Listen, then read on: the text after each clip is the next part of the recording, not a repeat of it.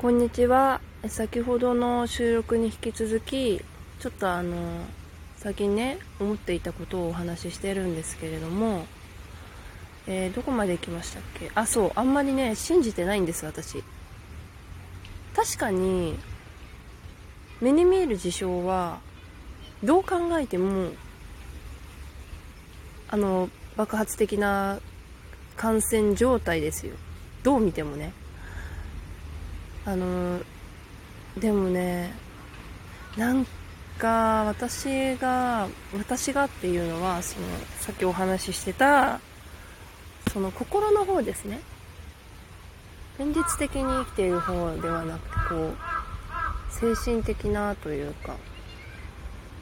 そうそっちの自分がうーんそうだな何て言えばいいかな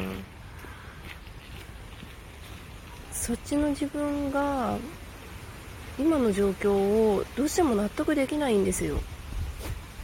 そう。だからね私はね誰が何と言おうとね自分が信じられないなら信じるのはやめようと思いました。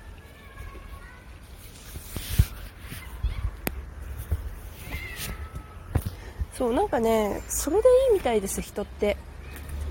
自分で見ているものがその人がその人がっていうかその人の真実。そう。その人が自由に受け取っていいんですって。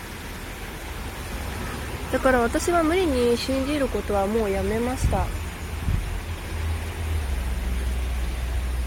だから今もねこうしてちょっとね都会の喧騒を離れて。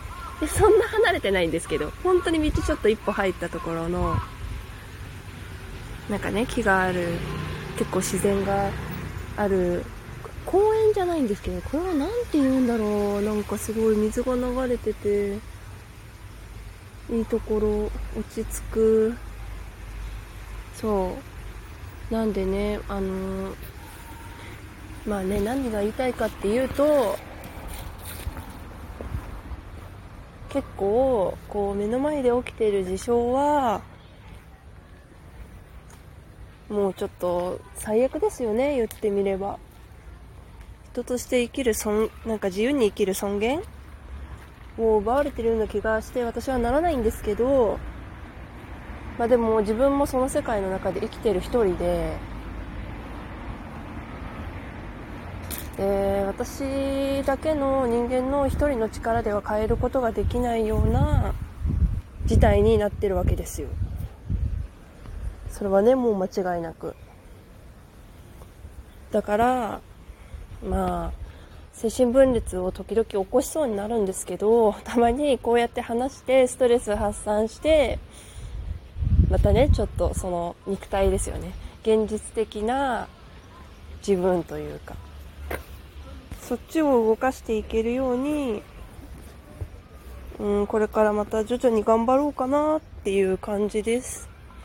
なんかね、結構前の配信、配信？収録は結構厳しいこと言っちゃってるんで、ちょっと、えー？って思う人もいると思うんですけど、でももうその、えー？って思う人は、そう、えー？って思ってていいと思います。私はそう感じるっていうだけなんで、ねこういう変な人もいるってことですよ。今日もねあのまあ本当に人がいないところですけどね人あの前の人との距離も3メートル以上空いてるとかもうそういう時はもうマスク外してます私は。息苦しいんでね。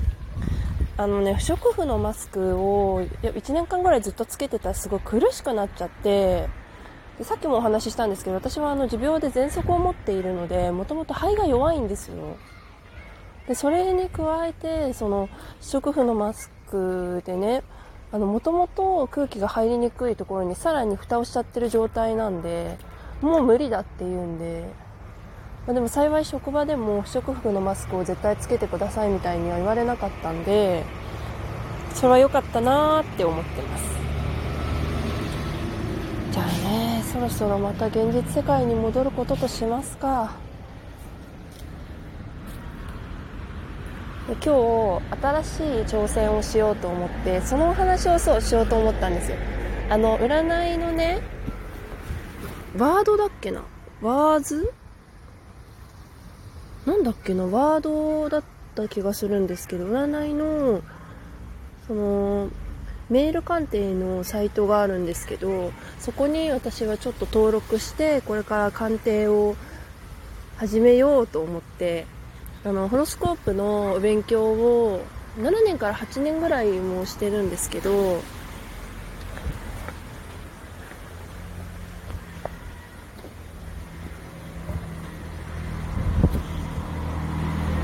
なのでまあそうですね。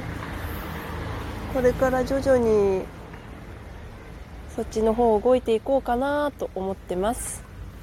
っていうお話でした。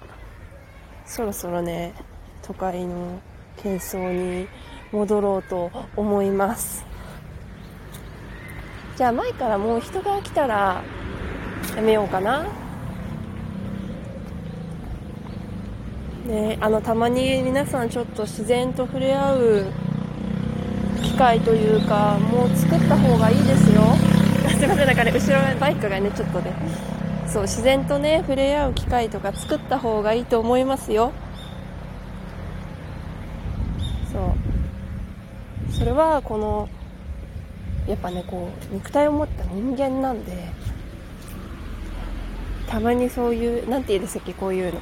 森林浴？森林浴しないと。だってもともと人ってあの最初すごいシンプルだったみたいじゃないですか。よくわかんないけど。なんかどんどんなんか私変な方向に行ってる話が。そうなんか原始的なというかねほら火と土と風と水ってこれ占いの中でもよく出てくるんですけどその4元素をねさえあればみたいな。わかんないですけどすごいふわっとしてますけど確かそんな感じだったと思うんですよ今私がこの収録を撮ってるスマホもなかったし何にもなかったところからスタートしているわけだからまあいらないものを背負い込んじゃった時はその原始的な火土風水に触れてください。きっと元気になると思います。私ももう元気になったんでちょっとじゃあそろそろ配信、ん？収録やめようかな？止めようかな？ありがとうございました。